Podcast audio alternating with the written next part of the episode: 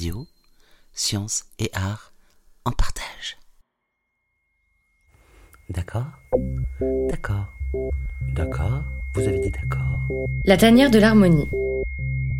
Le son est une vibration de l'air. Laurent Demany est directeur de recherche de l'équipe Perception auditive à l'Institut de neurosciences cognitives et intégratives du CNRS d'Aquitaine. Il explique que lorsque vous dites d'accord, le son O arrive à l'oreille via une onde compliquée qui se répète dans le temps. Cette onde complexe et périodique peut être produite par une addition d'ondes sinusoïdales qu'on appelle son pur. Pour reproduire le haut de votre voix, il faut générer un son à 200 Hz et pour se rapprocher de l'onde complexe réelle que vous avez émise, il faut ajouter un deuxième son à 400 Hz, un troisième à 600, un quatrième à 800, etc. En ajoutant tous ces sons purs jusqu'à 4000 Hz, on obtient un son non distinguable de votre haut. D'accord D'accord. D'accord Vous avez dit d'accord La fréquence la plus basse, à 200 Hz dans cet exemple, est appelée fréquence fondamentale. Tant que les sons générés sont des multiples de la fréquence fondamentale, le son sera harmonique.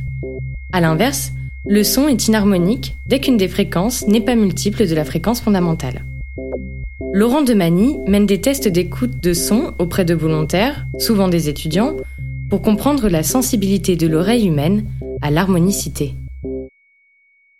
Lorsque l'individu entend un son harmonique, il n'entend qu'un seul son dans lequel fusionnent tous ses composants sinusoïdaux. Lorsque le son est inharmonique, il est perçu comme une superposition de sons distincts. Le chercheur tente ainsi de comprendre comment le système auditif fonctionne reconnaître qu'un son complexe est harmonique ou inharmonique.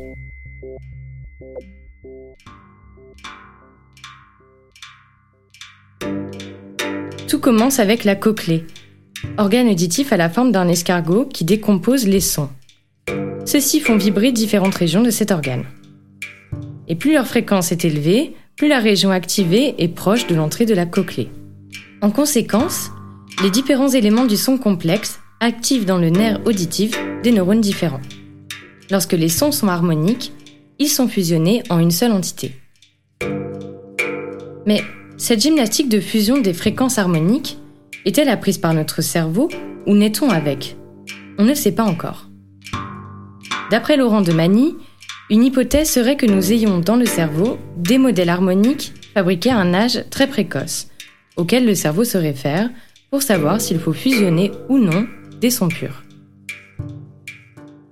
Là, vous allez entendre un son harmonique, d'abord à 400 Hz, puis 800, 1200 et 1600, créé par Laurent de Mani.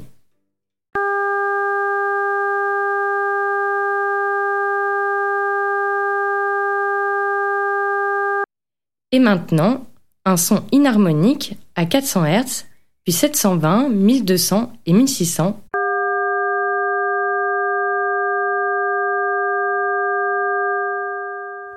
D'accord.